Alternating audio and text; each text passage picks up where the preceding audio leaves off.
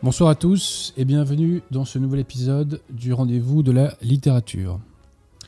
Nous allons parler ce soir euh, du troisième tome de la trilogie de Maurice Barrès, le roman de l'énergie nationale. Et ce troisième tome, vous le voyez là, c'est leur figure. Étant précisé que selon ce qui n'est que ma subjectivité, c'est le meilleur des trois tomes. Avec moi ce soir, Pierre de Tiremont à la technique. Monsieur Pierre vous ne dites pas bonsoir aux auditeurs euh, Non mais J'ai plein de trucs à régler Ah, techniquement. autant pour moi. mais bonsoir, pour moi. chers amis. Bonsoir. Autant pour moi. Euh, voilà. Donc, avant d'appeler Jonathan Sturel, quelques annonces habituelles et euh, deux, trois mots. Alors, vous le savez, ces émissions ont vocation à réagréger la qualité française. Donc, pour cela, bah, écoutez, on essaie de relayer les initiatives qui n'ont pas euh, les initiatives ou les projets hein, qui n'ont pas euh, la- l'éclairage dont ils devraient bénéficier dans une société en ordre. Alors, à cet effet, donc, un petit, un petit peu de pub pour nos amis de la librairie française, 5 rue Auguste Bartholdi dans le 15e arrondissement, métro euh, Lamotte Piquet, duplex. Rien. Le drapeau français n'est pas bleu, blanc, rouge. Si tu pouvais inverser le rouge et le blanc, nous avons mis ça un peu rapidement. Ouais, ouais, ouais. Écoutez, de toute façon, c'est comme Super Tion, on va faire comme ça, voilà, parce que ce soir, de toute façon, on va parler de leur figure. Et alors, la- l'appel au soldat, on en- on en a déjà parlé dans une émission euh, de l'année C'est dernière. vrai qu'il était au milieu pour, pour le présenter. j'en dirai Ouais. un mot. Non, mais j'en dirai un mot. Euh, alors, on va, voilà, on va faire comme ça, voilà. C'est lui la star du jour. Euh, que disais-je? Monsieur Perratin m'a clashé, vous voyez, il m'a clashé en direct. Euh, donc voilà, un peu de pub pour, nos amis de la librairie Françoise. Euh, toujours en matière de librairie, hein, vous pouvez, si vous êtes de la région de, de Nancy, vous pouvez aller passer faire un coucou à la librairie des deux cités. Librairie qui pense bien, si je puis dire. Et si vous cherchez un ouvrage catholique ou contre-révolutionnaire, n'hésitez pas à aller sur le site de nos amis du collectif Saint-Robert Bellarmin qui euh, n'arrête pas, n'arrête pas d'avoir des nouveaux ouvrages à présenter. Des ouvrages catholiques qui élèvent, qui remettent les choses à l'endroit et nous en, nous en avons besoin. Nous avons besoin de contrepoison dans cette époque où nous sommes intoxiqués par le faux. C'est peu de le dire. C'est peu de le dire. Ensuite, vous le savez, je fais un petit peu de pub pour euh, les chaînes YouTube euh, qui, elles aussi, mériteraient un peu plus d'éclairage. Alors, vous connaissez les chaînes habituelles, hein, Femme à part, la chaîne YouTube de Jonathan Sturel. Intéressez-vous, puisque nous parlons de littérature ce soir, à la chaîne YouTube Des paluches et des bouquins, euh, qui est consacrée à la littérature. D'ailleurs, j'ai fait un entretien pour la chaîne YouTube des paluches et des bouquins. Monsieur Pierre Tiremont, je crois qu'on a mis le lien en description. Oui, tout à fait. Voilà, donc le- l'entretien est sorti il y a 48 heures à peu près. Je vous invite à aller voir cet entretien. Euh, il est assez euh, inédit, entre guillemets, euh, enfin, dans les thèmes qu'il aborde, puisque c'est le premier entretien que je fais où je ne parle quasiment que de littérature et du monde de l'édition. Voilà, c'est le tout premier. Euh, donc il est vraiment, il se distingue grandement des entretiens que j'ai pu faire dans le passé pour telle ou telle chaîne YouTube. Donc vraiment, ayez, cette curiosité d'aller sur cette chaîne et notamment de voir cet entretien. Autre chaîne YouTube euh, à mettre en valeur, bah, la chaîne YouTube de Catholique de France ou encore la chaîne YouTube de l'abbé Grossin, Tour de David. Euh, N'hésitez pas à aller sur la chaîne YouTube de l'abbé, vous aurez des sermons, vous aurez des conférences de haut niveau, des conférences euh, vraiment d'un niveau très élevé. hein. Donc voilà, n'hésitez pas à découvrir, euh, si je puis dire, les travaux de, de l'abbé Grossin. Euh, voilà pour ce qui est des, des annonces. Pierre Tiremont, oui. Adrien, il y a Nolan Mallet dans le chat qui demande comment te contacter parce qu'il aimerait organiser une conférence. Est-ce que tu as un mail public pour, vous, pour pouvez, cela alors vous allez sur le site des éditions Altitude, il y a, euh, je crois qu'il y a nous contacter justement, un truc comme ça. Donc, euh, donc voilà. Euh, envoyez un petit euh, courriel sur le site euh, des éditions Altitude. En général, on me transmet euh, les messages.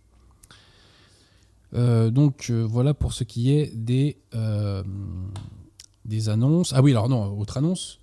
Euh, J'ai fait donc ce samedi euh, une, euh, une émission sur Léon XIII, euh, avec pas mal d'ailleurs de, travail de montage euh, pour, euh, enfin je dirais, à des fins pédagogiques. C'est une émission que j'estime être très importante, une des plus importantes que j'ai faites euh, à ce micro. Euh, je demande vraiment aux gens de bonne volonté d'aller voir cette émission, euh, qui en plus de défendre Léon XIII, remet les points sur les i sur des éléments du magistère, notamment sur l'infaillibilité pontificale, mais pas que. Euh, donc c'est l'histoire de l'Église, c'est l'histoire de France, ce sont des choses à connaître, c'est des choses à maîtriser, c'est des choses dont il faut s'imbiber. Donc euh, je vous invite vraiment à faire cet effort.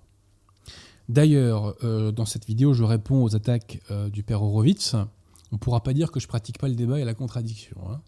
Là, j'enchaîne hein, avec les contradicteurs conciliaires.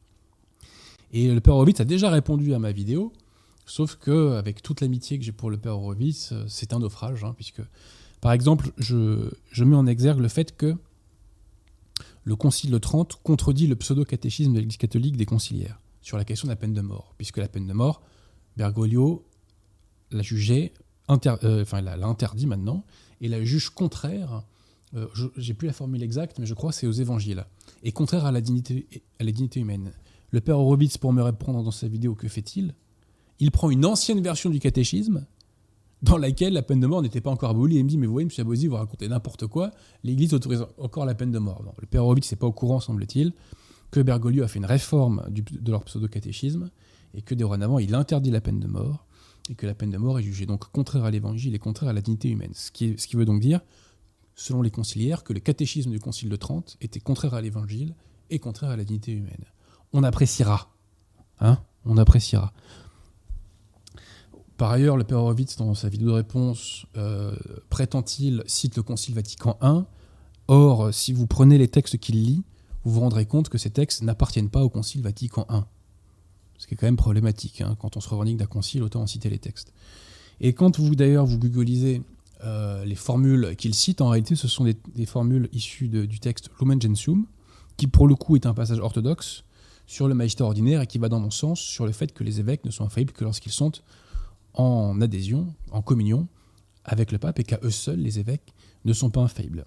Le père Horowitz, lui, soutient que les évêques à eux seuls sont infaillibles, ce qui, bien entendu, euh, n'est absolument pas enseigné par euh, la doctrine de l'Église. Donc on voit que mes contradicteurs sont mis échec et mat, non pas par moi, puisque moi je ne suis qu'un relais, je ne suis qu'un porte-voix, sont mis échec et mat par l'enseignement de l'Église qui ne cesse de les contredire. Les sophismes conciliaires étaient réfutés à l'avance par l'enseignement de l'Église. Le bon Dieu avait pourvu, si je puis dire. Euh, voilà, voilà. Alors aussi, petit coup de gueule contre une partie des auditeurs. Pourquoi, Monsieur Perretiron? Parce que je trouve que certains manquent de curiosité. Alors, situons le problème. Chaque année, euh, YouTube euh, met des nouveaux algorithmes qui nous bannissent toujours davantage en termes de visibilité. Hein, c'est ce que- c'est le fameux bannissement de l'ombre. Chaque année, YouTube euh, met un coup de vis. Je vais vous donner un exemple pour l'illustrer. L'année dernière, par exemple, avec Jonathan, on avait fait donc une émission sur l'appel aux soldats de Maurice Barrès, le tome 2, que vous voyez là. Et euh, aujourd'hui, la vidéo, euh, on est à peu près à 12 000 vues. Quelques semaines avant, ou quelques mois avant, mais euh, ouais, deux ou trois mois avant maximum, avant le tour de vis de l'algorithme, nous avions fait une émission sur, euh, alors j'ai plus le, titre exact du bouquin, Le radeau de la Méduse, quelque chose comme ça. Et l'émission, on est à 18 000 vues. Il est évident que Maurice Barrès, de prime abord, attire beaucoup plus que le radeau de la Méduse, qui parle moins à notre public, c'est évident. Et pourtant, vous voyez, euh, le, le radeau de la Méduse a fait beaucoup plus. Donc c'est pour illustrer, je dis ça pour illustrer le fait que nous sommes bannis et qu'on a vraiment amputé, si je puis dire, notre visibilité. Si je peux glisser un mot, je crois que les commentaires sont encore plus importants que les pouces. Donc mettre un petit commentaire en deux mots, ça aide beaucoup plus à la visibilité Oui, aussi. mais alors, bon, quand même, j'anticipe parce que moi j'en ai marre des tarés. hein. C'est toujours les tarés qui commentent en général. En fait, ce sont les plus débiles qui commentent. Il faut inciter les gens normaux à commenter. Alors, Ouais. oui, on va inciter les gens normaux à commenter. Voilà. Alors, soyons clairs, nous pratiquons l'épuration et je revendique la pratique de l'épuration. Voilà, parce que les tarés de la dissidence, maintenant, ça suffit, quoi. hein. Voilà, vous allez jouer ailleurs. Allez jouer ailleurs. Ici, on essaie d'être entre gens sérieux. Voilà. Donc généralement, ce sont les plus débiles, les plus tarés, les plus déséquilibrés qui commentent. Et les gens normaux ne commentent pas. Moi, à titre personnel, j'ai jamais, j'ai pas le souvenir d'avoir commenté une vidéo sur YouTube. Peut-être que je l'ai fait une fois, mais ça m'échappe aujourd'hui. Mais voilà, la plupart du temps, on a autre chose à faire. Hein. Donc là, on va demander aux gens normaux, s'il vous plaît, de laisser un commentaire. Voilà. Et on va, par contre demander aux tarés, aux déséquilibrés, aux dingos euh, et aux dissidents éventuellement euh, d'aller jouer ailleurs. Voilà, s'il vous plaît. Ça nous fera gagner du temps. Euh, alors, donc, effectivement, méthode Jean Laporte, ceci posé. Alors, il y a la méthode Pierre de qui est de demander aux gens normaux de mettre des commentaires normaux. donc, hein, dédicace aux dingos. J'en ai, franchement, hein, j'en ai plein le dos des dingos. Je, vous le dis. Hein, alors, de toute façon, je les ai toujours eu contre moi depuis, depuis que je suis. que, depuis que j'ai un discours public. On a beaucoup épuré. Mais voilà, les années précédentes, hein, euh, on a fait des overdoses. Quoi. Euh, réagréger la qualité française, c'est aussi réagréger les gens équilibrés. Tout le monde a le droit à la vérité, mais par contre, quand on est déséquilibré, ben, on ramène pas sa fraise. Voilà, c'est tout. Publiquement, j'entends. Publiquement. Euh, que disais-je? Donc oui, méthode Jean Laporte, mettez un maximum de pouces bleus pour donner un maximum de visibilité. Et petite parenthèse, mettez aussi un maximum de pouces bleus à la vidéo sur Léon 13. Cette vidéo sur Léon 13, je le répète, est une des plus importantes que j'ai pu faire. Donc vraiment, je vous demande, je me mets à genoux, euh, je vous supplie de lui donner un maximum de visibilité. Mais euh, pourquoi disais-je cela? Oui, voilà. Donc premier aspect, donc nous sommes des banniers de l'ombre. Et là, je vous ai donné un exemple très précis qui démontre à quel point YouTube nous a amputé. On nous a amputé en fait quasiment de entre 30 et 50% de notre public, ce qui est quand même énorme. Hein. Alors, ce qui n'a pas empêché que derrière on fasse des gros scores la vidéo où je commande Fratelli Tutti et dans laquelle je soutiens l'abbé Vigano euh, n'a pas encore atteint 50 000 vues, mais elle atteindra euh, dans X temps 50 000 vues. J'en suis très heureux parce qu'il faut soutenir l'abbé Vigano et il faut prier l'abbé Vigano, il faut prier pour qu'il se fasse sacré. Mais mon coup de gueule vient du fait que je trouve qu'il y a un manque de curiosité de la part d'une partie des auditeurs. Pourquoi? Parce que lorsque l'auteur est moins connu, les gens ne font pas l'effort d'aller le découvrir. Je vous donne trois exemples. Le premier exemple, c'est Psychari. On va être très clair, la vidéo sur Psychari a fait un bide. Voilà. Psychari est beaucoup moins connu que Jules Verne, que Barès, euh, euh, voilà, que, ces auteurs-là, euh, ou que Bernanos. Donc du coup, bah, je vois qu'un certain nombre ne fait pas l'effort de découvrir. Je trouve ça extrêmement dommage. Le deuxième exemple, c'est peut-être peut-être la, meilleure émission qu'on a fait avec Jonathan Sturel dans le rendez-vous de la littérature. Après, bon, ça dépend des goûts en tout cas elle est dans le top 3 je pense, c'est l'émission sur Léon Daudet. Euh, sur Léon Daudet, sur Alphonse Daudet, sur son roman Le Petit Chose, un roman vraiment génial, qui sent la France, qui vous met des perfusions de France. Et là c'est pareil, on n'a même pas atteint 8 euh, de, 10 000 vues. Franchement, euh, je suis un peu déçu d'une partie des auditeurs, parce que ça mérite vraiment d'être relié. Et je lis d'autant plus que c'est Jonathan Suel qui fait le gros du boulot. Donc euh, c'est pas pour ma petite pomme que je, dis ça. Et le dernier exemple, c'est Le Grand Maulne. Alors autant le, roman est un peu connu, autant l'auteur n'est pas très connu, en particulier dans les, dans les milieux dits nationalistes. Et c'est pareil, la vidéo n'a pas fait 10 000 vues en, à peu près 6 mois, alors que c'est une vidéo, je crois, de grande qualité. Jonathan Sturel, euh, à mon avis, ne me contredira pas sur ce point. La vidéo sur Alphonse Daudet et sur Le Petit Chose sont des très très belles émissions, intensément françaises. Je vous demande, si vous ne les avez pas vus, de faire l'effort d'aller les voir et de les relayer. Parce que ce sont des vidéos qui font du bien. Qui font du bien au corps social français, qui font du bien, qui élèvent l'âme, qui élèvent l'intelligence, qui élèvent le sentiment d'appartenance à la France. Donc vraiment, euh, faites preuve de curiosité. J'ai toujours eu du mal à comprendre ce que c'était que l'intelligence. Et quand on me demande ce qu'est la, la définition d'intelligence, je dis que c'est la saine curiosité. C'est la curiosité ordonnée. La curiosité, ça fait partie de l'intelligence. Et les abrutis, souvent, sont des gens qui ne s'intéressent à rien et qui, en conséquence, n'ont pas de sujet de conversation. Vraiment, euh, redécouvrir cette littérature française, ça fait partie de notre identité et c'est quelque chose qui va vous bonifier. À plein d'égards, cela va vous bonifier. Donc, redécouvrez cette littérature française. Voilà. Donc, je voulais faire ce petit coup de gueule contre le manque de curiosité, tout simplement. Et je me répète, n'hésitez pas à aller voir ma vidéo sur Léon XIII. J'y tiens à celle-là. J'y tiens beaucoup. Je sais très bien que ça ne sera pas la, vidéo la plus vue de l'année. Hein. J'ai aucun doute là-dessus. Mais comme c'est de la vérité concentrée, si je puis dire, ça fait d'autant plus mal à l'ennemi. Hein. L'ennemi n'aime pas la vérité. Et le bouleversement fantastique qu'a généré la nouvelle opinion publique, c'est qu'elle a donné une force de frappe à la vérité. Encore insuffisante, entendons-nous, mais elle lui a donné une force de frappe, alors qu'avant, la vérité était mise sous le tapis. Voilà. Aujourd'hui, la vérité a une petite force de frappe. Profitons-en. Voilà. Donc là, on a du concentré de vérité. Il faut y aller à fond, donc je compte sur vous pour diffuser un max cette vidéo euh, sur Lyon 13 et sur un certain nombre de points où je porte la contradiction à la secte conciliaire. Voilà. Je pense, Tiremont, à moins qu'il y ait des questions. Le CP nous informe à l'instant que YouTube vient enfin d'assumer pour la première fois qu'ils bannissent effectivement dans l'ombre les contenus politiquement incorrects. Oui, il faut l'avait deviné avant, chers amis. Oui, mais c'est intéressant qu'ils l'admettent publiquement, quoi. Ils ont plus. Euh, ben, nous pouvons appeler Jonathan si. Bah, on, peut, on peut y aller. Si c'est bon. Alors.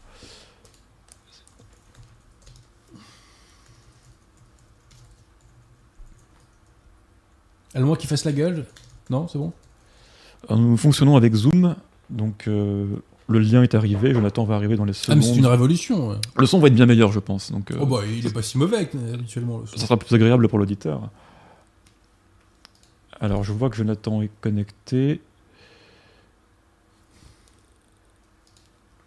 Attendez, alors Jonathan, est-ce que vous m'entendez? Est-ce que vous m'entendez moi? Aussi. Et est-ce que les auditeurs vous entendent? Normalement, oui. Ça, je peux pas répondre. A priori, c'est bon, j'attends un petit retour, mais chers auditeurs, dites-nous si Jonathan est, est là pour vous. ça devrait être bon, je monte un petit peu son volume.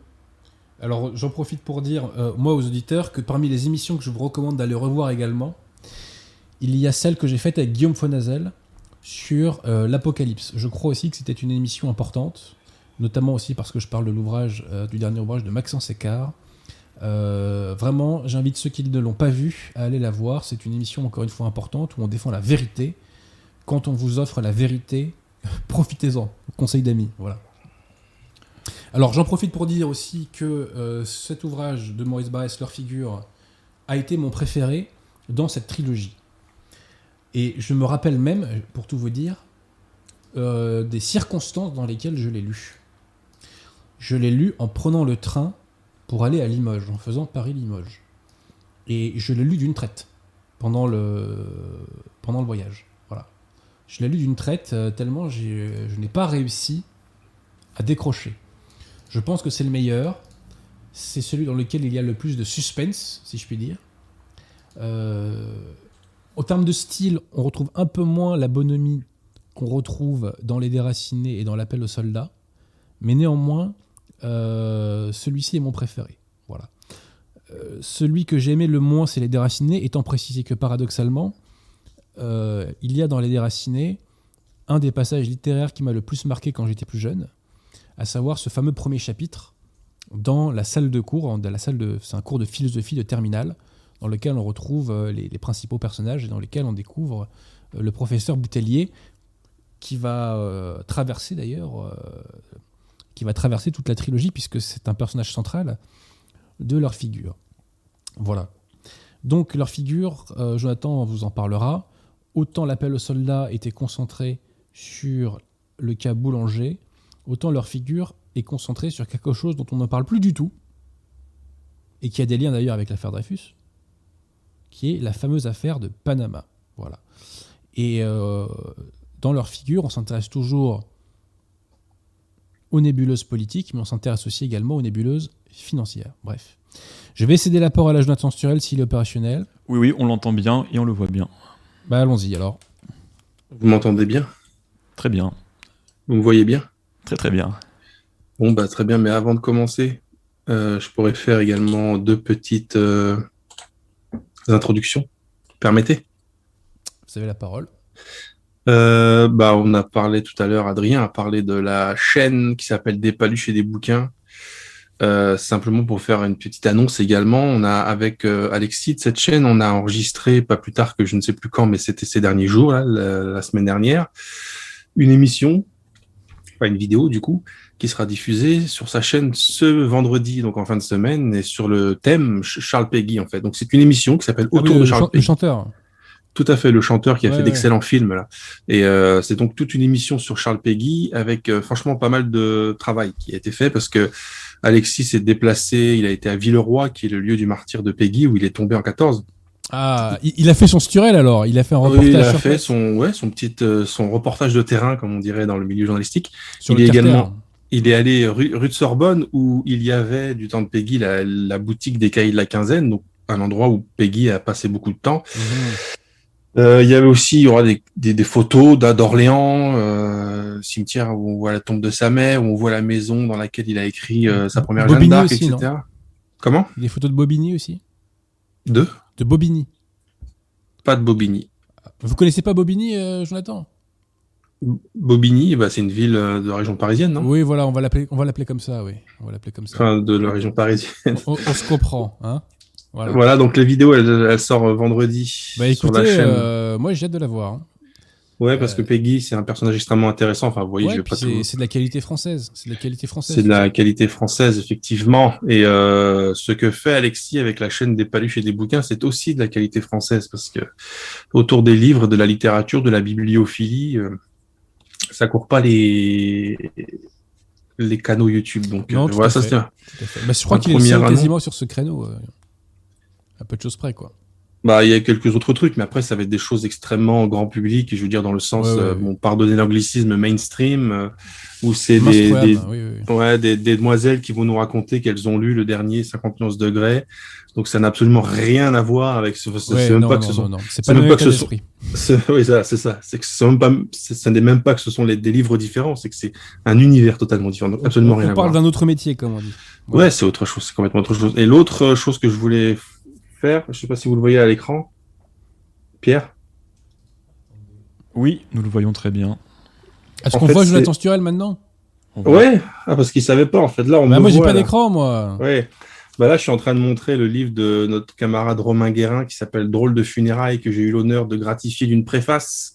Donc, je suis partie prenante de ce livre, à la marge, évidemment. Le gros du travail, c'est évidemment Romain Guérin qui l'a accompli avec ce livre qui s'appelle La Drôle de funérailles. J'allais dire la chorale des. C'était l'autre, ça.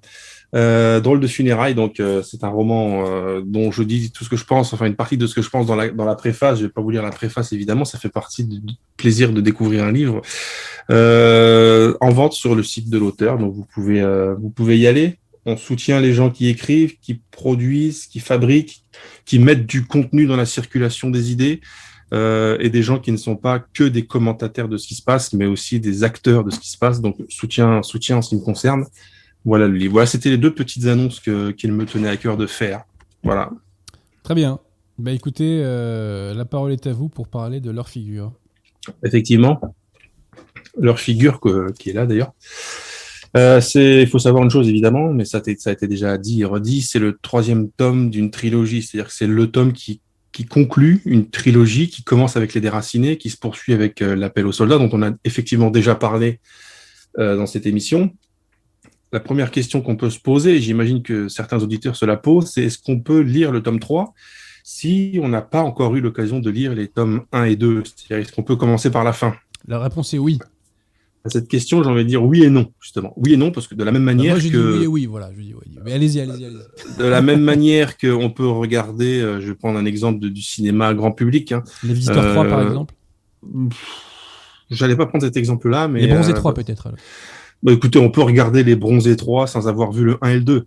Ouais. Pourquoi? On retrouve effectivement les mêmes personnages, il y a une suite logique et chronologique, etc. Mais le film se suffit à lui-même en cela qu'il a sa propre petite intrigue, son propre développement, son propre dénouement. Donc, on va pas tout comprendre du 3 si on n'a pas vu les deux premiers, mais on pourra apprécier certaines choses qui sont Hmm. typiquement enfermées dans le 3. Mais écoutez, en fait, pour leur figure, c'est à peu près la même chose.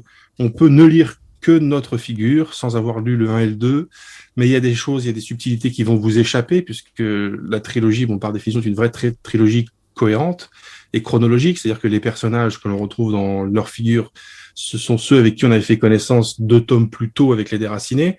Dans les déracinés, on introduit un certain nombre de personnages, on suit leur développement tout le long du roman, puis dans le tome 2, puis on les retrouve dans le tome 3. Donc, il y a des petites spécificités du caractère des personnages que Barès ne, ne répète pas une troisième fois dans leur figure, parce que Barès part du principe que si vous lisez leur figure, c'est que vous Hmm. avez déjà lu les deux premiers tomes. Donc, euh, il y a des choses qui peuvent éventuellement vous échapper de ce point de vue-là.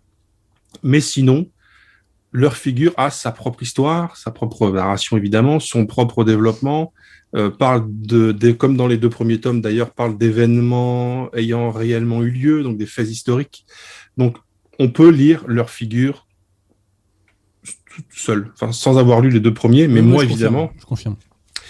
Je conseillerais de lire euh, la trilogie, évidemment, de la même manière que je conseillerais de, de, de- quand vous regardez une série, par exemple, vous commencez De pas, voir à- les bronzés font du ski, quoi. mais quand vous commencez, ouais, on a quand, compris, on a compris. quand vous commencez une série, par exemple, euh, c'est mieux de commencer par la saison 1 et pas par la saison 3 ou par la saison 4, quoi. Vous êtes déstabilisé par Gérard Junior, là, je le sens. Là. Euh, c'est, c'est, c'est, c'est pas Gérard Jugnot, c'est euh, Christian Clavier quand il sort. Ah, vous n'allez pas la refaire, là. Et il me semblait bien que je l'avais déjà faite, celle-ci. Quand il sort et puis qu'on voit effectivement son, enfin, bref, Oui, on oui, va pas oui, revenir oui. dessus. Bref. Donc, qu'est-ce qui fait que. Ouais, qu'est-ce qui fait que qu'est-ce qui fait que Maurice Barrès est intéressant à lire? Bah au moins pour deux choses, mais ça je pense que c'est quelque chose qui est assez évident. Vous savez, il y a des gens qui savent très bien écrire, euh, littérairement parlant, qui sont très bons, mais qui n'ont qui n'ont rien à dire malheureusement. Pourquoi? Parce qu'ils ne sentent pas, ils ne perçoivent pas ce qu'il y a autour d'eux, ils ne sont pas sensibles à ce qui se passe autour d'eux, mais ils savent écrire. Il y a des gens, c'est tout à fait l'inverse. Ils ont une sensibilité de ce qui se passe autour d'eux, ils arrivent à comprendre les événements, le- l'enchevêtrement des événements. Lorsqu'ils parlent avec quelqu'un, ils arrivent assez facilement à à distinguer leurs traits de caractère, etc. Enfin voilà, il y a des gens qui sont des contemplatifs, qui sont très à l'écoute, mais qui ne savent pas écrire pour certains. Avec Barès, nous avons la chance d'avoir quelqu'un qui réunit ces deux conditions, donc qui est très en capacité d'écrire un excellent roman sur le point de vue littéraire. C'est d'ailleurs ce qui a, euh, il a été plusieurs choses dans sa vie, journaliste, enfin, on dirait éditorialiste aujourd'hui, journaliste si vous voulez aussi. Il a, il a tenu une petite revue qui, qui s'appelait Tâches d'encre. Euh, Donc il a, il a fait ça, il a, il a été député à la Chambre, il a, il a été écrivain, mais ce qui le lance dans la carrière publique, c'est vraiment euh, son métier d'écrivain. Et il était un excellent écrivain. Et il était aussi une excellente, dans ce sens qu'elle était très affûtée, une excellente sensibilité, si vous voulez. C'est-à-dire que les événements auxquels il a participé ou auxquels il a assisté, en tout cas, il les percevait, il les comprenait et il les résumait à la perfection. C'est pourquoi, quand vous lisez le tome 2, l'appel, euh, l'appel aux soldats, c'est l'ép- l'épopée boulangiste. Euh, bon, il l'a vécu un peu de l'intérieur, il a été élu euh, dé- député boulangiste lui-même, etc. Mais enfin, il a approché des gens. Bon, il a approché Boulanger, il a approché des gens qui ont approché Boulanger, il a approché l'état-major Boulanger, il a senti, saisi les événements. Et ça, c'est une vraie difficulté. Hein. C'est comme aujourd'hui, vous voyez, on est en 2021, il se passe beaucoup de choses autour de nous, mais 80, je ne vais pas donner une fourchette, mais je vais dire 95% de nos contemporains ne comprennent rien à ce qui se passe. Ils subissent les événements, ils subissent l'actualité telle qu'elle leur arrive en pleine face, mais ils ne savent pas comprendre comment on en arrive là, pourquoi on en arrive là. C'est le travail que les philosophes essayent de, de faire à leur place, ou les, les essayistes maintenant, etc. Euh, donc ça, ça valait aussi euh, du temps, quand même du temps de Barès, c'est aussi la vérité. Il se passait énormément de choses. Ça a été une époque pivot, mais tout le monde n'a pas eu l'intelligence, la finesse, la sensibilité et les capacités contemplatives de comprendre ce qui se passait. Eh bien, Barès a su faire ça. Donc, lorsqu'il écrit euh, sa trilogie et puis ses autres livres d'ailleurs, c'est excellent à plus d'un titre. C'est excellent littérairement, c'est-à-dire formellement, c'est excellent. C'est-à-dire que même si vous n'êtes pas intéressé par le sujet, même si vous n'êtes pas intéressé par l'époque, même si vous n'êtes pas intéressé spécialement par la figure de Barès, euh, vous ne pouvez pas ne pas admettre que sa plume était, était, était absolument exceptionnelle. Euh, de la même manière que vous pouvez ne pas être très intéressé par les sujets que Proust aborde, mais il est impossible de contester à Proust une capacité littéraire exceptionnelle. Donc on a beaucoup il de était chance. souverainiste. euh, Le, le, problème de Proust, je crois, c'est qu'il était souverainiste, quoi. Il était souverain. Oui, d'accord. Oui. Je vois ce qu'il voulait dire. Euh, le, la chance que nous avons, nous autres, euh, je ne sais pas comment nous appeler. D'ailleurs, on ne sait plus trop comment nous appeler. L'échiquier politique est tellement bouleversé. Mais moi, je dirais français. Bah alors voilà, les, Français qui conscients d'être français, nous avons beaucoup de chance d'avoir des auteurs de cette trempe. C'est pas le cas de tout le monde. Hein. Et mettez-vous dans la peau d'un antifa Juste qui voudrait chose, revendiquer un patrimoine. Il y a des souverainistes qui sont pas souverainistes. Hein. Je, voilà, je, je, le dis en toute honnêteté intellectuelle quand même. Je veux pas mettre tout le monde dans le même sac. Mais poursuivez, euh, Jonathan. Excusez-moi. Par exemple, un antifa qui voudrait revendiquer un patrimoine littéraire, je sais pas où il, il irait le chercher. Hein. Bah, et Eh Jules bien, nous, en Vallès, tant que- peut-être. Peut-être Jules Vallès. Oh, voyons, si ça c'est un antifa, des antifas comme ça, j'en veux d'autres. Non, hein. mais je, je pense qu'ils se revendiquent de la commune, ces braves gens. Donc, Mais euh, en l'occurrence, oui, Jules Vallès. On pourrait en parler d'ailleurs, qui était un auteur pas, pas mauvais du tout. Ouais. Et nous, nous avons la chance, bah, non seulement d'être des Français, parce que c'est- une ah, chance, il faut le, faut rappeler. C'est une grâce même.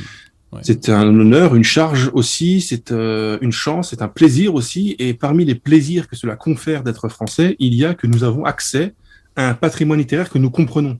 L'antifa de base qui lit Barès, il comprend rien à Barès. Mais nous, nous avons la chance d'avoir Barès et de le comprendre. Donc ce serait vraiment dommage de nous en priver. Qui plus est, Barès, effectivement, ça c'est quelque chose qu'il faut vraiment garder en tête. C'est que bon, l'histoire de France, ce sont des siècles, des, des millénaires, etc. Ça vaut pour tous les pays du monde. Il y a des périodes qui sont ce que je vais appeler les temps ordinaires, où il ne se passe pas grand-chose, il n'y a pas beaucoup de mouvements politiques, c'est un peu routinier, c'est un peu... Et il y a des périodes où il se passe énormément de choses et où se déterminent les événements pour des décennies et des siècles. Eh bien, toute la période Troisième République, ça on, on le répète souvent sur Radio Athéna et ailleurs, c'est un, un moment de l'histoire de France contemporaine où il s'est passé énormément de choses. La Troisième République est extrêmement riche en, en développement politique, mais aussi en semences politiques particulièrement la fin du siècle, c'est-à-dire euh, Oui, la oui, dernière- voilà, voilà. Euh, l'affaire Dreyfus. Ça, je pense qu'il n'y a pas besoin de, de revenir là-dessus pour comprendre que l'affaire Dreyfus a été déterminante dans l'agencement, la structuration et l'enchevêtrement d'un certain nombre de forces dont le déploiement par la suite a eu des conséquences terribles pour euh, pour nous en fait, pour les Français.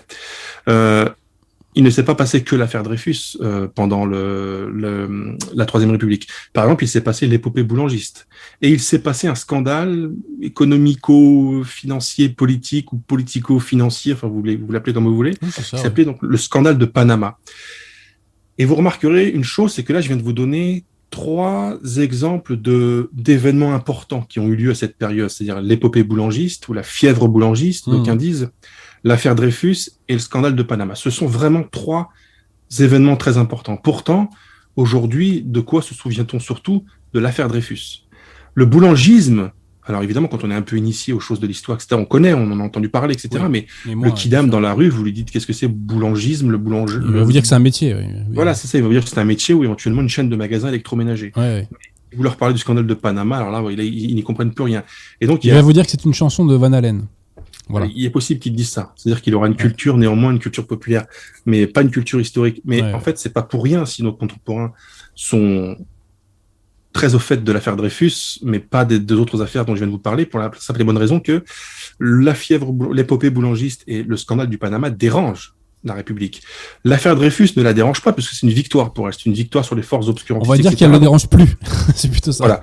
Mais l'historiographie, en tout cas, ou la mythologie républicaine aime beaucoup l'affaire Dreyfus parce que Ah, c'est une histoire ouais. de victoire des forces républicaines sur les forces obscurantistes, tandis que le scandale de Panama, c'est l'inverse. C'est la démonstration que les promesses que nous faisaient les républicains et que nous faisait la République sur la vertu d'avoir arraché les gens à l'obscurantisme et à la bassesse, etc., pour les amener vers les lumières et l'apogée de l'humanité grâce à la République, on se rend compte qu'en fait, que dès que des gens sont au pouvoir, ils sont aussi corrompus les uns que les autres. Et le scandale financier que la- le, le- le Panama va révéler, c'est que la République était pourrie jusqu'à l'os Exactement. et que des gens qui étaient des, des, des, des- normalement des les bien enfin les bien pensants de l'époque je veux dire le- les figures majeures de l'époque euh, sont en fait des gens qui étaient corrompus euh, et donc ça ça brise le mythe d'une république vertueuse Et, et permettez-moi de citer un nom, hein, qui est celui de Clémenceau quand même. hein.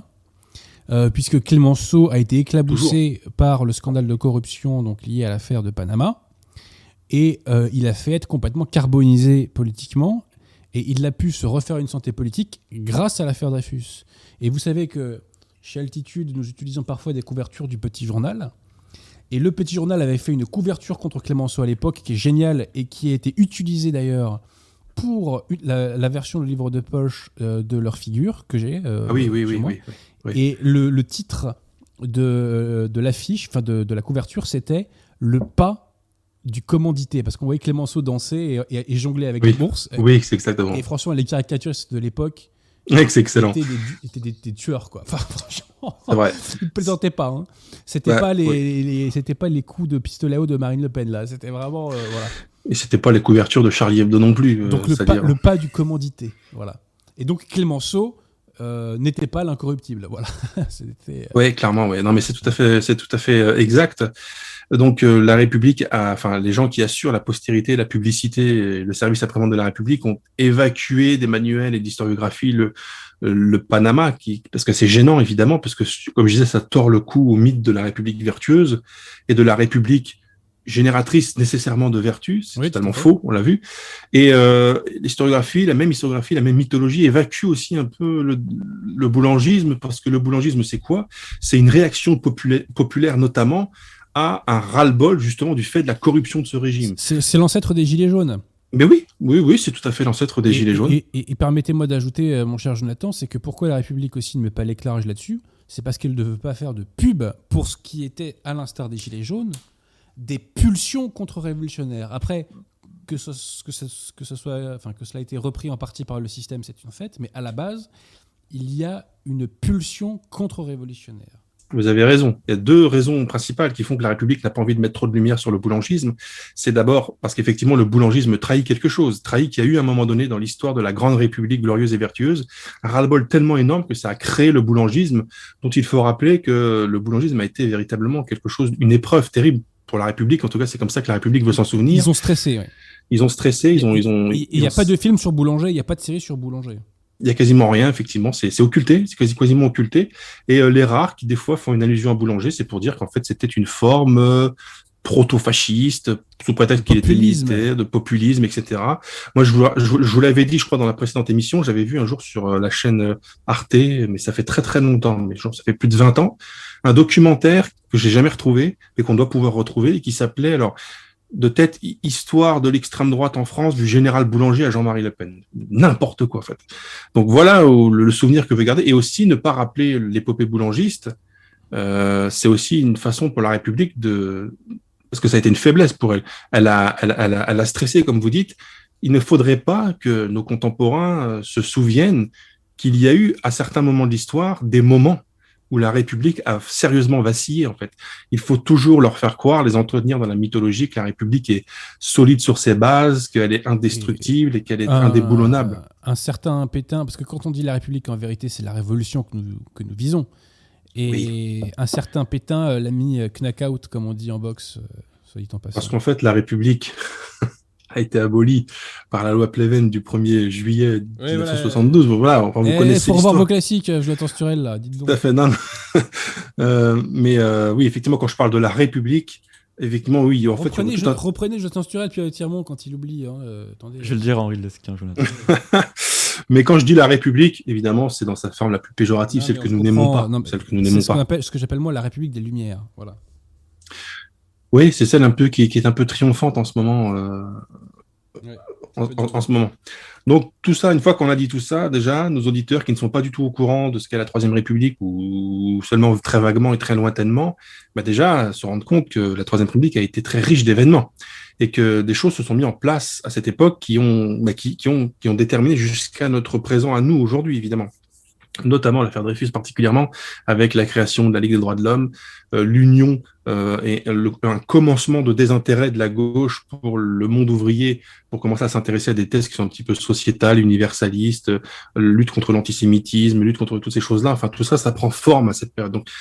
Notre chance aussi, c'est que Barès, après tout ce que j'ai dit positif sur lui, qui était un excellent écrivain et une très grande sensibilité, c'est qu'il a en plus consigné tout ça. Donc quand vous lisez la trilogie, le roman de l'énergie nationale, vous avez avec les déracinés, il vous plante le décor de l'ambiance de ce qu'était la Troisième République, notamment avec euh, les, cours du professeur Bouteiller, vous savez, qui commence euh, à, à, apprendre, parce que la Troisième République va vachement, va beaucoup pousser dans ce sens-là, apprendre une, la doctrine d'État, se servir vraiment de l'école pour apprendre une doctrine d'État ou déraciner les gens, où on va avancer encore plus dans le jacobinisme euh, déracinateur, si vous voulez. Donc, euh, il y a aussi tous les épisodes où, le, ce qui est intéressant dans, dans les, dans les déracinés, c'est qu'il y a des personnages qui veulent créer un journal. Et ça nous rappelle qu'effectivement, à cette époque, il y a eu un foisonnement de journaux, de titres de, de, presse, etc., de presse, etc., où la parole était extrêmement libre. Et quand on lit les déracinés et qu'on voit avec quelle facilité et quelle oui, quelle facilité, entre guillemets, les gens pouvaient dire ce qu'ils pensaient dans la presse. Et quand on voit aujourd'hui que pour le moindre petit commentaire, on se fait bannir des réseaux sociaux, on se dit que là encore, non seulement la République avait menti à l'époque de la Troisième République en nous disant qu'elle nous amenait la vertu universelle et humaine, puisqu'en réalité, c'était le régime des pourris. Là, encore une fois, la République d'aujourd'hui, celle-ci, là, qui prétend nous avoir apporté la libération, la démocratie et la République, est en train de se comporter de la manière la plus proto-fasciste qui soit en fait, où, la parole libre est vraiment de plus en plus difficile à être euh, assumée euh, euh, publiquement et même en pensée, parce que je sais plus quel, quel auteur avait dit que empêcher la liberté d'expression, c'est à terme empêcher la liberté d'opinion, puisque qu'est-ce qui fait vivre les opinions, c'est de pouvoir être exprimé et de pouvoir circuler à partir du moment où plus personne ne pourra tenir une opinion publiquement. Dans, dans, la génération suivante, cette opinion sera morte en fait. Bon, c'est encore un autre sujet. Donc voilà, on va revenir sur leur figure. Leur figure se concentre effectivement, c'est le tome 3. Et dernier, malheureusement, comme je vous avais dit à vous, cher Adrien, une fois, euh, c'est vraiment dommage qu'il n'y ait pas eu un tome 4 ou un tome 2,5 sur l'affaire Dreyfus dans le, dans le, dans, le roman de l'énergie nationale. Parce que, évidemment, il a été partie prenante dans l'affaire dans Dreyfus, euh, Barès. Il, a, il faisait partie des anti-Dreyfusards, des anti-Dreyfusistes. C'est dommage qu'il n'ait pas fait euh, sur le mode, vous savez, sur le mode de l'appel aux soldats ou sur le mode de leur figure, l'affaire le, Dreyfus. En fait, c'est vraiment dommage. Mais en tout cas, il a fait leur figure, c'est le Panama, le scandale du Panama. Et je, sens que beaucoup de nos contemporains et de gens qui nous écoutent, qui écouteront cette vidéo par la suite, se demandent ce qu'est exactement le scandale du Panama. Ben, en deux mots, c'est euh, au départ, c'est censé être une prouesse de génie civil vous avez entendu parler sans doute du canal de Suez. En fait, si vous voulez, c'est que vous avez euh, la voie maritime qui était euh, bloquée à, Suez parce qu'en fait, euh, il n'y avait pas de passage. Donc en fait, il fallait que les bateaux fassent tout le tour du continent pour pouvoir accéder. Donc c'était pénible. Donc on s'est dit on va creuser un canal, c'est-à-dire qu'on va déblayer le terrain pour créer une voie maritime à Suez. Et ça s'est fait avec succès. Et donc dans l'élan de ce succès, Ferdinand de Lesseps, qui était donc devenu une gloire nationale et une gloire euh, même mondiale, se dit, euh, il y a du côté de Panama là-bas, c'était une province de la Colombie à l'époque, il y a le même problème qui se pose, c'est-à-dire que les gens qui sont sur la côte euh, est des États-Unis, de l'Amérique, qui veulent aller sur la côte ouest, le faire par voie terrestre, c'était très compliqué, très long, très laborieux et pas du tout sécurisé. Alors le faire par bateau, c'était plus sécurisé, mais il, il s'agissait, imaginez un peu une carte, une carte du monde. Il fallait partir de la côte est descendre, contourner tout le continent sud-américain pour remonter sur la côte ouest. Donc ils se sont dit c'est pas possible, il faut qu'on creuse un canal quelque part et à Panama, il y avait la possibilité de le faire. Donc Ferdinand de Lesseps crée une, euh, une entreprise, une société dont je vais vous dire le nom parce que là je l'ai plus en tête, c'est dommage parce que le nom est magnifique. Euh, évidemment, je la trouve plus. Ah mince, il avait créé une société pour euh, assurer les travaux en fait. Vous me, vous, me suivez toujours là? Ah, mais ça devait être la compagnie de quelque chose du Panama, non? Alors, c'est la compagnie universelle du canal interocéanique de Panama. Hmm. Alors, moi, tous les mots, il y a océanique, interocéanique. Moi, je, suis dans Jules Verne, j'adore, en fait. Donc, c'était un très. Exactement, ça fait penser à Jules Verne. Exactement, c'était très beau, très beau. Euh, donc, 1881, euh, les choses se mettent en place. On décide d'aller creuser le, canal de Panama. Sauf qu'il va se passer des choses euh, qui n'étaient pas, pas, pas, très prévues, c'est que on est dans un climat qui est totalement différent de celui en Europe. Donc, il va tout de suite y avoir une mortalité très importante de la main-d'œuvre à cause de, de maladies, d'épidémies, fièvre jaune, malaria, etc.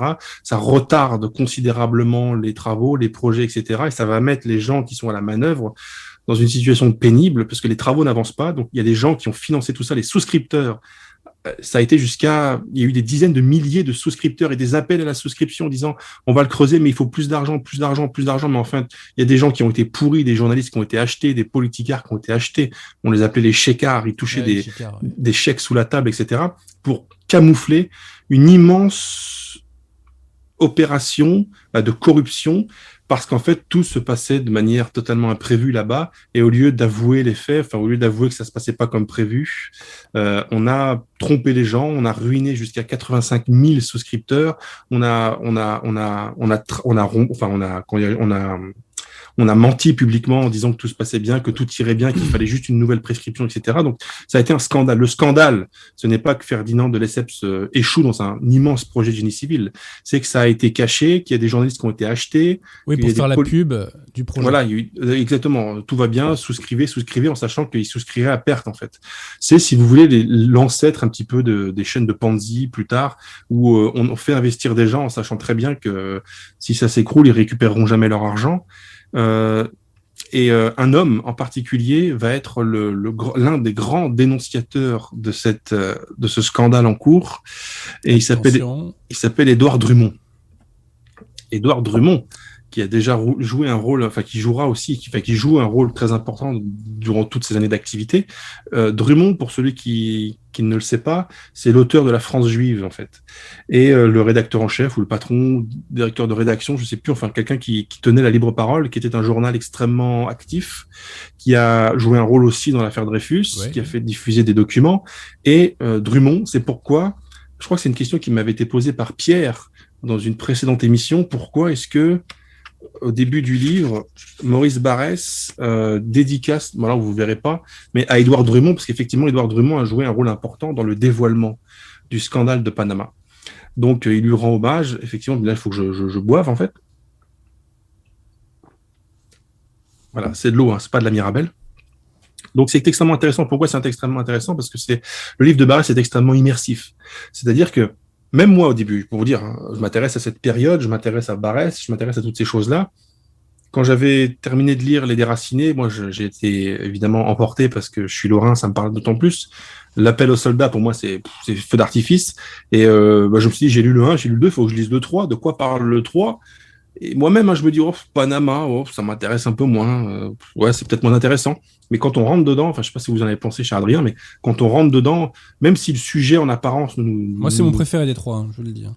Bah, bah c'est votre préféré. Même si le sujet du Panama, vu de loin comme ça, on se dit oui, oui bon, un scandale politico-financier, etc.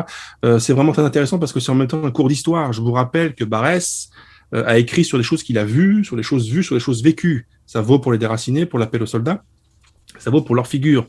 Les personnages dont il est question, hormis les personnages centraux qui sont créés dans les déracinés, qui sont les, la création de Barès, mais les événements, les lieux, euh, les échanges à la chambre, euh, les personnages principaux, euh, le, baron Dreynac, des roulettes qui est encore là, les Seps évidemment, tout ça c'est du vrai. Donc en fait, quand vous lisez leur figure, vous prenez une dose de France, évidemment, parce qu'en fait, ah, Barès est très accusateur, puisque Barès était alors un républicain, mais vraiment pas du tout le républicain des, Lumières. Ça se vérifiera bah déjà dans les déracinés, lorsqu'il conteste à la République ses velléités jacobinistes extrêmes, ça se vérifiera dans la Grande Pitié des Églises de France ou contre les lois de 1905, il prendra le parti des Églises. Enfin, voilà. Et ça se vérifiera aussi dans toute sa littérature où, en tant que Lorrain enraciné, il euh, prétendait qu'il ne fallait absolument pas que la France efface les identités régionales. Enfin bref, c'est un autre sujet. Mais Barès faisait partie de ces républicains vertueux, de ces véritables Français enracinés pour qui la République était un moyen d'assurer la grandeur de la France. Et donc forcément, il a été déçu de vérifier que la République, à plusieurs reprises, n'a pas joué son rôle qui était d'assurer la grandeur de la France et la perpétuer, en fait. Donc, il, il accuse, en fait, c'est son j'accuse, en fait. Est-ce que vous serez d'accord pour dire que le, leur figure de Barès, c'est le j'accuse de Barès sur euh, l'affaire du Panama, à, peu près à peu près équivalent euh, au Avec euh, une, scène je, ne l'ai pas relu le bouquin, j'ai pas eu le temps, mais avec une scène moi qui m'avait marqué dans le temps, qui est vers la fin, où justement euh, il y a les députés euh, nationalistes qui, euh, qui balancent un certain nombre de vérités sur le sur la bah, sur, l'affaire. alors en parlant de j'accuse, on va voyons ce que Barès pensait de ses confrères parlementaires, si vous voulez bien, Jonathan. Allez-y. Deux citations. Première citation. On ne vote jamais d'après son sens propre, et sur la question présentée, mais toujours pour ou contre le ministère.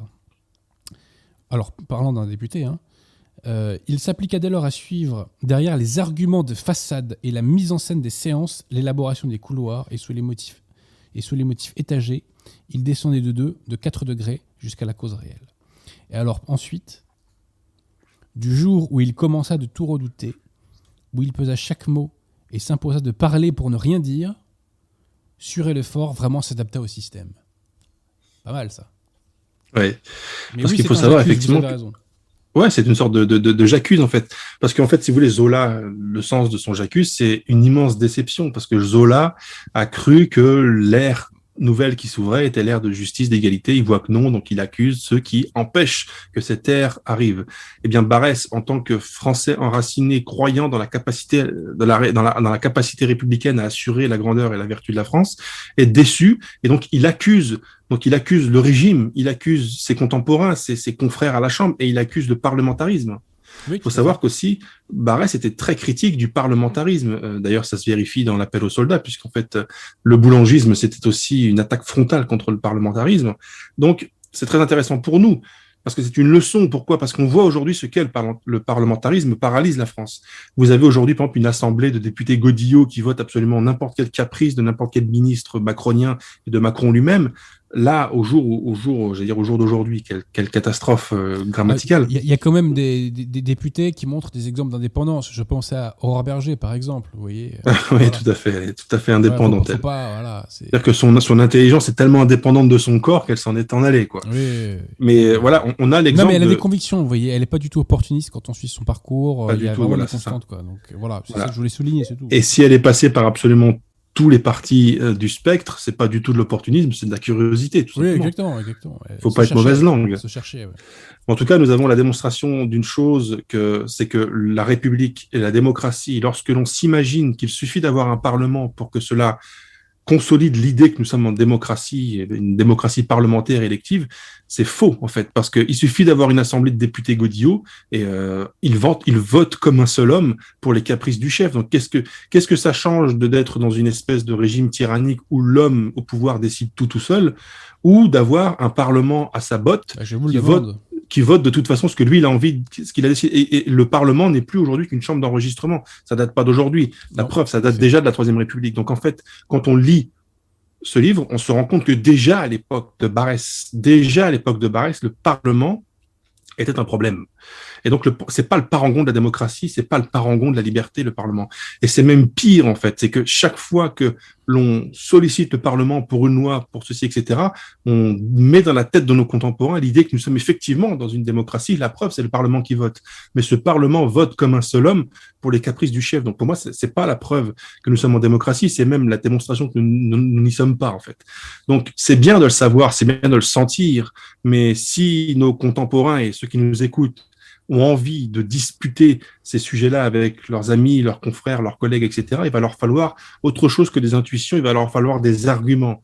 Et il s'avère que la trilogie de Barès, ce livre aussi, fournit à nos contemporains des arguments à ceux qui voudraient dire aujourd'hui aux autres ne vous fiez pas aux apparences, nous ne sommes pas dans ce que vous croyez être, nous ne sommes pas du tout dans une démocratie contrairement à ce que vous croyez.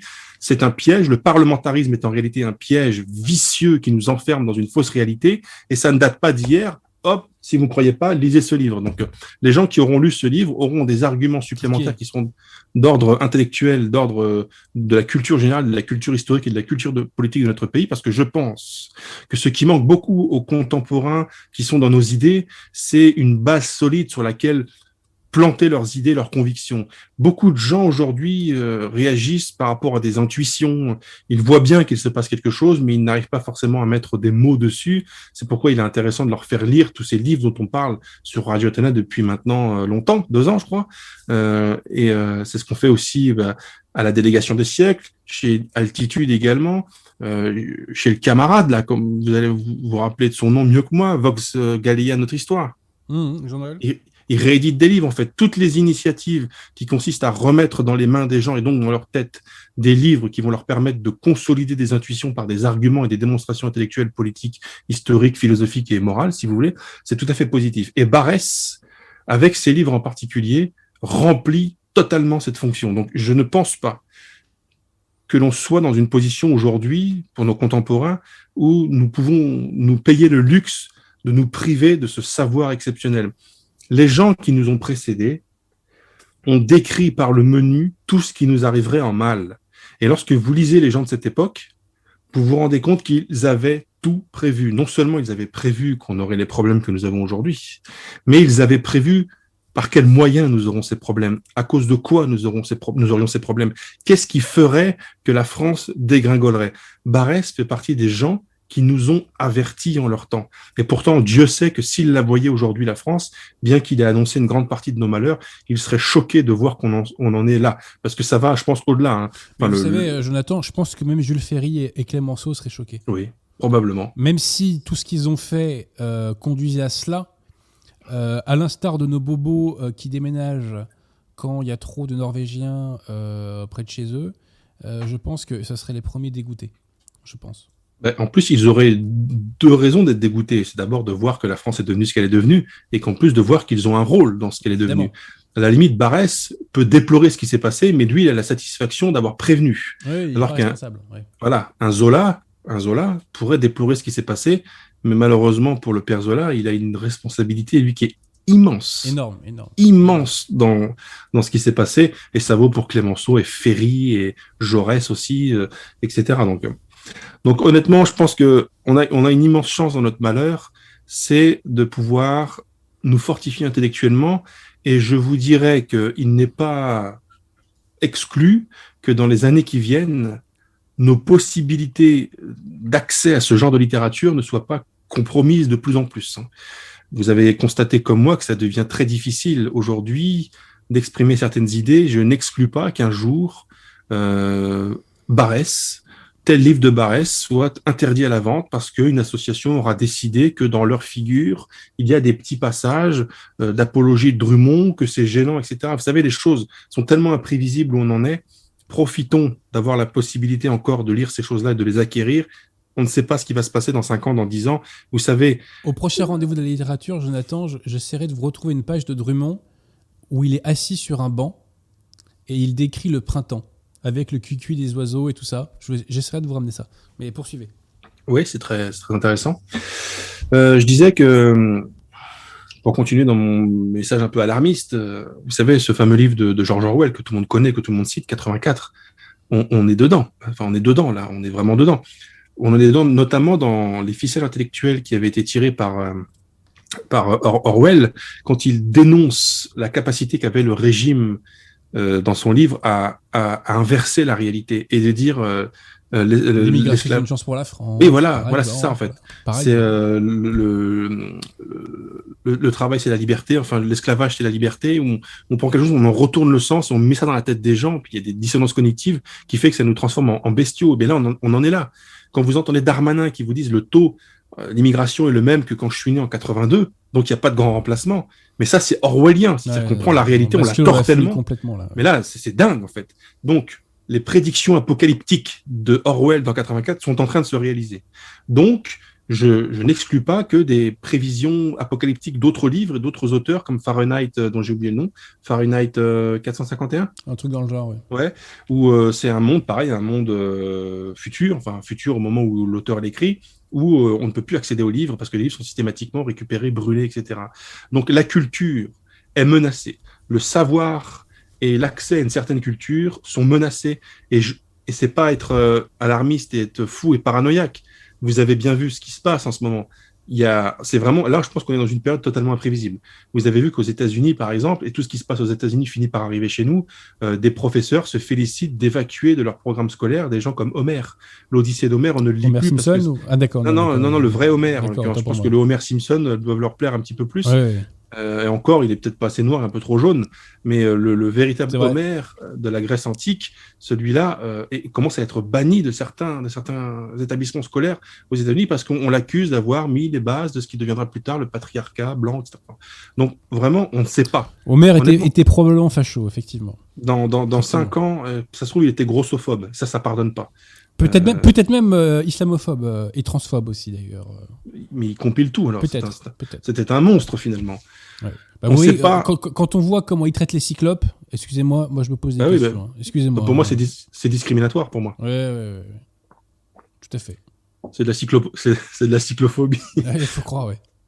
Et donc, euh, je ne sais pas si dans 5 ans, euh, on aura encore accès à Barès. Hein. évidemment, une... ça va être difficile de l'interdire complètement, mais euh, honnêtement, enfin, faut, faut, vraiment faire gaffe à ce qui se passe. Mais rassurez-vous, on aura repris le pouvoir. On aura repris le pouvoir, oui. Peut-être pas dans 5 ans, ça va être compliqué, mais bon.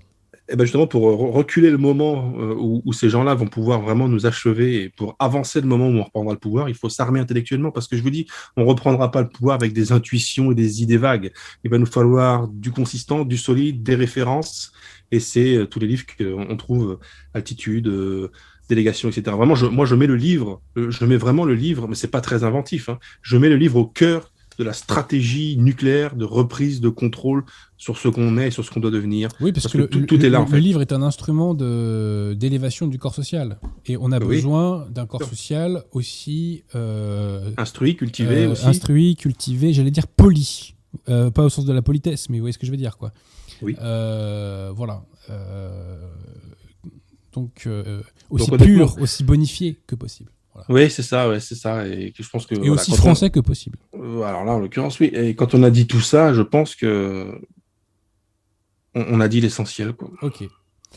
Vous savez pourquoi je parlais de Barès qui pourrait éventuellement être menacé à terme? C'est qu'il y a dans leur figure notamment un passage, parce qu'il y a quelque chose qu'on trouve dans notre figure, c'est que vous savez, à l'époque, euh, ça je l'ai déjà dit pour d'autres livres de Barès, notamment La Grande Pitié, mais il y avait les échanges à la Chambre qui étaient euh, de, des monuments littéraires, intellectuels, Des, des, passes d'armes assez exceptionnelles. Et il y a un moment dans, dans, dans, dans leur figure, si je ne m'abuse, euh, Paul Déroulède, qui monte à, à, la, à la tribune et il répond à ses propres amis politiques qui euh, accusent Reynac d'avoir beaucoup trop d'influence dans les cercles politiques et financiers, alors qu'il est d'origine euh, juive allemande, je crois. Oui, c'est ça. Et, euh, et, et donne une leçon à ces gens en leur disant mais vous êtes des pleurnichards. Vous plaignez que cet homme qui est d'après vous l'ennemi de la France et qui a qui s'est qui s'est incrusté, mais mais s'il a pu le faire, il n'y a pas eu de coup d'État. Le baron de Reynac, il a mis le, couteau sous la gorge de personne. Toutes les places, toutes les places, voilà, toutes les places que ces gens prennent, c'est parce que nous autres, les enracinés, on le leur laisse. Et à chaque fois qu'on laisse, chaque fois qu'on laisse une place vide, et eh ben d'autres viennent la prendre en fait. Donc c'est quand même très très proche de ce qui se passe aujourd'hui quand on voit des gens qui euh, maintenant une promotion totale ou la discrimination positive comme ils l'appellent en fait l'inclusion maintenant c'est le véritable nom. On est en train de se plaindre qu'il se passe quelque chose, mais aucun, aucune personne extra-européenne est en train actuellement de prendre le pouvoir de force. Ils prennent les postes de pouvoir parce qu'on on, les leur laisse en fait. Et, ils donc ils, prennent que et pourquoi on les leur laisse, mon cher Jonathan? Parce que euh, pourquoi ils nous laissent? Des gens leur laissent parce qu'ils refusent d'être eux-mêmes. Ils refusent d'être catholiques et français. C'est pourquoi ce que j'appelle la République des Lumières et la secte conciliaire sont nos pires ennemis. C'est parce qu'ils nous empêchent d'être nous-mêmes. Ils occupent l'espace à, bah. à, notre place, voyez. En renonçant, nos contemporains euh, républicains, en renonçant à être quelque chose, ils admettent qu'ils ne sont rien. Et s'ils ne sont rien, il n'y a pas de problème à ce qu'ils soient remplacés, du coup. Oui, tout à fait. Alors que nous, nous, nous sommes quelque chose, et nous le savons. Nous revendiquons un passé, une histoire, une gloire. Et donc, par définition, à partir du moment où on a admis et compris l'idée que nous étions quelque chose et que nous avions le devoir de rester ce que nous sommes, Sinon, ça n'a aucun sens Parce que nous sommes le maillon d'une chaîne anthropologique. Donc, nous ne sommes pas substituables. en revanche, l'individu qui s'auto-crée, le jacobin qui s'auto-crée, lui est substituable. Donc, effectivement, il n'y a pas de différence entre le malien qui rapplique et euh, le bobo qui est, d'ascendance gauloise. Voilà, dans leur logique à eux, hein, j'entends. Voilà, dans notre logique à nous, on hérite de quelque chose et notre rôle, c'est un rôle de passeur. Ce, dont on a hérité, on va devoir le transmettre en fait. Alors que la mentalité des gens d'aujourd'hui, c'est ils ont hérité de quelque chose et ils peuvent décider d'en faire absolument ce qu'ils veulent, c'est-à-dire y compris dilapider l'héritage. L'homme de droite, c'est celui qui ne dilapide pas l'héritage, mais qui le consolide pour le transmettre à son tour. À la différence de l'homme de gauche, qui considère que l'héritage qu'il vient de recevoir lui est dû, on ne sait pas pourquoi, et donc il a toute liberté pour le dilapider, en faire absolument ce qu'il veut. C'est pourquoi il faut absolument se recréer une pensée une, pensée enracinée. Alors là, pour le coup, Barès, c'est l'homme de la situation avec, avec d'autres, évidemment. Avec Jarginio, euh, Avec Iseux, avec Iseux. Oui, oui, oui. Euh, tout à fait, oui. Et, et, et Cajot, Cajot. Hein voilà. Oui, tous ces gens-là. Toutes ces choses, toutes ces choses-là, effectivement, oui. Alors, Pierre, tiens-moi. Ouais, voilà. Est-ce que nous avons des questions éventuellement? Quelques questions. Une question de Tom qui demande Que pensez-vous des émeutes antiparlementaires de février 34 Coup dans l'eau ou vraie menace pour la Troisième République? Alors écoutez, ça j'en parlerai euh, dans une émission future où je ferai un parallèle entre Marine Le Pen et le colonel de Larocque. Voilà, on en reparlera. Bah, vous Ça, pourrez fait, poursuivre le parallèle. pas- Vous voulez dire un mot euh Je dis, je pense que si, si, si le parallèle est euh, ce, que- ce à quoi je pense, vous pouvez même le poursuivre, ça répondra à la question en même temps, avec le général Boulanger qui a eu l'occasion à un moment donné de marcher sur l'Elysée, qui a refusé de le faire par légalisme. Euh, Alors, le colonel de la Roque a eu des possibilités euh, auxquelles il s'est c'est- sous- pas par pas par légalisme que le colonel Larocque c'est absolu. Ah, le- C'est- vous voulez dire que le colonel de la Roque, c'est pas par légalisme? Ah non non non non, lui euh, c'était un collabo. Ah, Un- mec qui était pas de mauvaise volonté, hein, entendons-nous bien, hein, euh, Oui. et je le mets absolument pas sur le même plan que les collabos d'aujourd'hui. Euh, euh, mais objectivement, il, était en lien avec le système. Mais on en reparlera. moi j'ai tous ces livres. En fait, il est plutôt proche de Marine Le Pen. Voilà, En fait, en tout cas, pour répondre à la question, les émeutes, etc., il y a eu plusieurs fois où euh, la République a pu euh, Oui, à stresser, ouais. euh, avoir des raisons de, stre- de stresser. Quoi. Il y a eu plusieurs fois où c'est arrivé. Mais il s'avère que Et, à et au final, d'ailleurs, est- ça, ça aboutit sur Pétain. Parce, et il y avait une anthropologie encore disponible pour ça. Vous voyez ce que je veux dire Et c'est pourquoi Oui, tout le travail oui, de l'opération oui. de 44, c'était de décapiter un maximum le pays pour qu'il n'y ait pas de, de résurrection, vous voyez, de résurgence, si je puis dire, de cette anthropologie française. Et aujourd'hui, grâce à la nouvelle opinion publique, cette anthropologie française, qui était devenue vraiment dérisoire, hein, euh, est en train de reprendre des forces. Voilà. C'est un bon sujet d'histoire, ça. Des fois, la République a failli vaciller, ça serait intéressant. Oui, tout à fait. Bah, là, elle a plus que Oui. possible, parce que Pétain l'a mis KO euh, au premier round, en Mm, fait. mm, mm. Donc, euh, Euh, une question est-ce que vous avez vu la vidéo des cercles Richelieu sur Mère Teresa? Ah non, j'ai pas vu, non. D'accord. Est-ce que Jonathan Sturel l'a peut-être vu? Non. La funeste Mère Teresa, si on parle de la même. Oui. Une question. Ah, alors, alors, à mon avis, Adrien ne va pas aimer la vidéo. Euh, je sais pas quel est le thème de la vidéo, effectivement, si ça attaque ou pas. Une question taquine d'éternel. Euh, quel livre conseillez-vous pour des jeunes vous lancer par la lecture? Quel livre on conseille? Oui. Bah écoutez, on conseille tous ceux qu'on a présentés avec Jonathan depuis plusieurs années maintenant, déjà pour commencer. Ouais. Euh, moi, ce que je peux répondre à cet auditeur, c'est que par définition, quand on lui parle d'un livre, c'est pour le lui conseiller. hein. Oui, voilà, c'est qu'il y a des gens qui n'ont pas compris le concept de l'émission en fait. Voilà, c'est euh, donc on- il est bon de le rappeler, voilà. Il est bon de le rappeler. Et puis aller faire un petit tour du côté du collectif Samber Bellarmin, du côté d'Altitude, du côté de Vox Gallia, il y a tout ce qu'il faut pour devenir français et catholique. Merci à Adrien Gallien pour son don. C'est toujours les mêmes qui donnent, hein. C'est toujours les C'est mêmes. toujours qui le donnent. même, ouais. Qui nous dit le roman d'Agatha Christie, 10 petits N-word, renommés en ils étaient, Ouais, ils étaient c'est- 10, phénomène typiquement orwellien. C'est ridicule ça. ça, Oui, typiquement orwellien. Mais là, c'est ouais, c'est même typiquement. euh, Enfin, là, c'est c'est village Potemkin. En fait, on cache la réalité derrière une un, un vernis qui ne sert à rien, Et- en fait, qui, qui dédicace- craquera la première dédicace occasion. à Sarkozy sur cette affaire. les intéressés comprendront. Et merci aux auditeurs qui nous remercient depuis le début de l'émission ben, pour vos émissions, Jonathan. C'est normal. Et c'est- Adrien. C'est pour la cause. C'est pour la cause. Euh, J'ai pas noté d'autres questions précisément, donc euh, Bon, bah, voilà. écoutez, euh, on va pas faire de zèle. Jonathan Sturel, est-ce que vous avez quelques mots à ajouter ou... Bon, ce seront toujours les mots habituels. C'est euh, continuer de lire euh, particulièrement les livres dont on vous parle, mais aussi d'autres livres. euh, Ouais. Voilà, tenez-vous Alors- au courant. Si, si, si, j'ai un petit mot. C'est euh, j'ai un canal Telegram.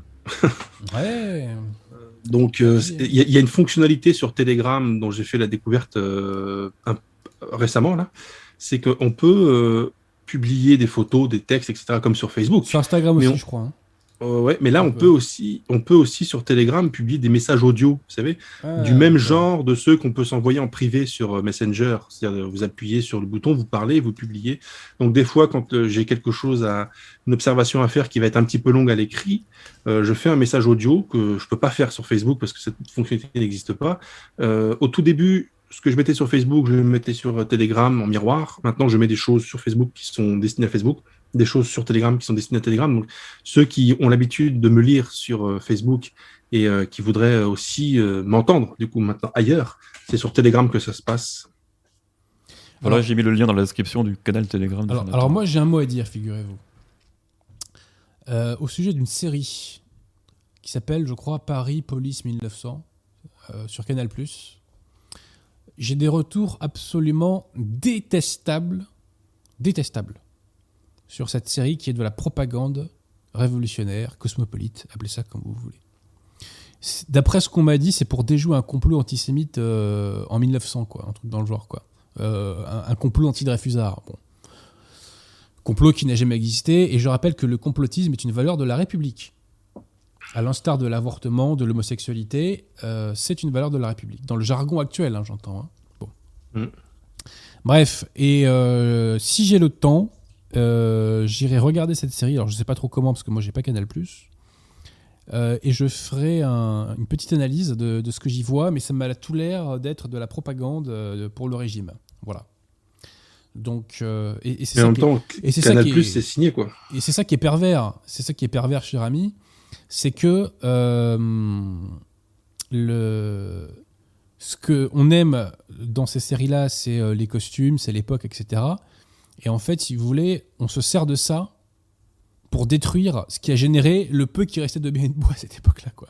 C'est quand même fou. Alors ceci posé, dédicace à Bolloré parce que euh, il a quand même en partie euh, neutralisé Canal+. Alors il y a toujours des appareils qui restent, si vous voulez. hein. Euh, il n'a pas pu licencier la totalité du, du personnel, ce qui est dommage. Ce qui est dommage, hein, puisque on Ce qui est voit bien oui. qu'il y a un substrat gauchiste qui persiste. hein. Euh, et puis il y a les Mouloud Achour, les trucs comme ça là. Enfin, bref. Euh, mais voilà, il a supprimé les guides de l'info, euh, qui, qui n'était plus drôle d'ailleurs depuis 20 ans. hein, euh, bref. Il a dégagé un certain nombre de zélateurs du gauchisme. Mais il y a encore une partie de ce substrat. C'est comme sur CNews. Il y a une droitisation de CNews, mais euh, je- il y a des, par exemple des rédactions qui sont hostiles, euh, par exemple à Zemmour, etc. Donc euh, c'est un long travail d'épuration qu'il faut accomplir, hein, soyons très clairs. Ce travail est loin d'être achevé, mais au moins il a commencé. Voilà. Un dernier mot, j'attends sur elle ou Vraiment un dernier mot sur CNews. Effectivement, CNews, le problème de CNews, c'est la rédaction. C'est euh, c'est pas euh, Christine Kelly qui invite euh, Zemmour, évidemment. Ça, ce sont les points positifs. Il y a quelques points positifs, mais la rédaction, c'est-à-dire les journalistes ou les pigistes qui écrivent des articles sur le site, des articles écrits, c'est c'est- c'est Combini en fait. hein. Et encore tout à l'heure, j'ai j'ai bondi de ma chaise en voyant que CNews, donc la rédaction de CNews sur le site, donc euh, écrit, je sais pas s'ils sont allés jusqu'à faire une allusion à ça dans, le, dans, dans la chaîne télévisée, mais ils ont fait un article pour dire waouh, pendant le gala Nouvel An chinois en Chine, là-bas, il y a des gens, ils ont fait un blackface, c'est-à-dire des mecs qui se sont déguisés en noir. Quoi. Et CNews, chaîne d'information française, ouais, alerte notre, attention, voilà, alerte notre attention et nous demande de nous mobiliser moralement parce qu'en Chine, donc littéralement à l'autre bout du monde, des Chinois, pendant des festivités typiquement chinoises, se sont déguisés en noir. Mais bon sang de bonsoir.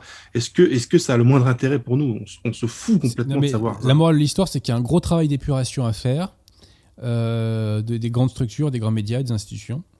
Euh, Oui. Et que euh, aujourd'hui, nous sommes dominés par ce que j'appelle dans la gauche une maladie mentale, donc le gauchisme institutionnel. Et il faudrait que des gens euh, qui soient de l'autre côté, euh, enfin de l'autre bord politique, j'entends, arrivent à prendre ces postes. C'est un long travail qui est en cours.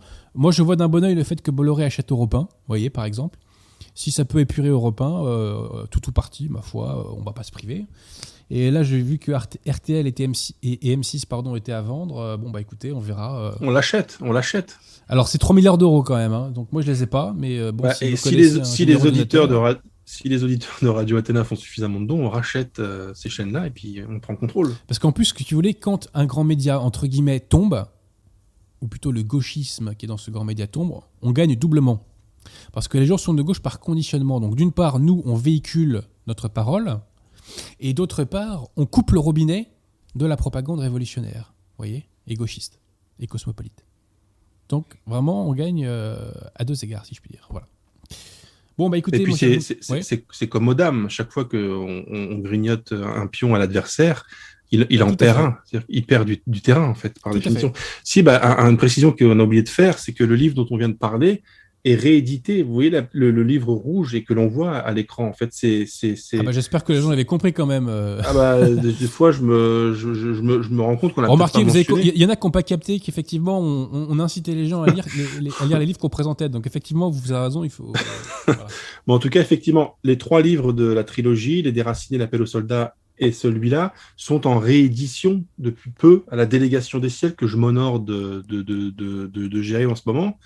Euh, je suis aidé par le camarade Pierre de Tirmont qui me fait les couvertures et qui m'assure toute la partie graphique, etc. Parce que moi, évidemment, permet aux gens de cliquer aussi. euh.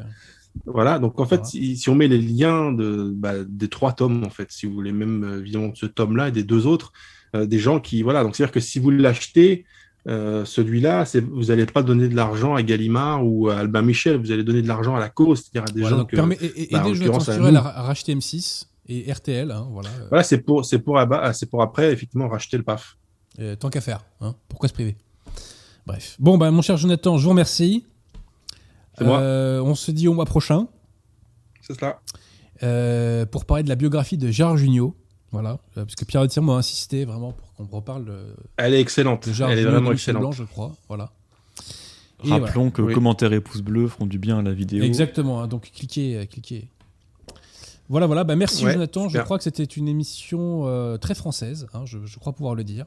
Je pense qu'elle sera Très parmi vivante. euh, les Très meilleures vivante, euh, que nous avons fait. Et je le répète, faites l'effort d'aller voir l'émission sur Léon XIII. Faites l'effort d'aller voir l'émission sur le Grand Mall. Et faites l'effort, si vous ne l'avez pas fait, d'aller voir l'émission sur euh, les, euh, Alphonse Daudet. Je, je, fais- je fais tout le temps l'erreur. Et sur son, son, son roman Le Petit Chose. Et puis pourquoi pas un petit peu sur le mystère de la Chambre jaune aussi. Voilà. Merci à tous. Merci Pierre Tirmont. Et je vous dis donc à très bientôt. Merci Pierre, merci Adrien, merci à tous.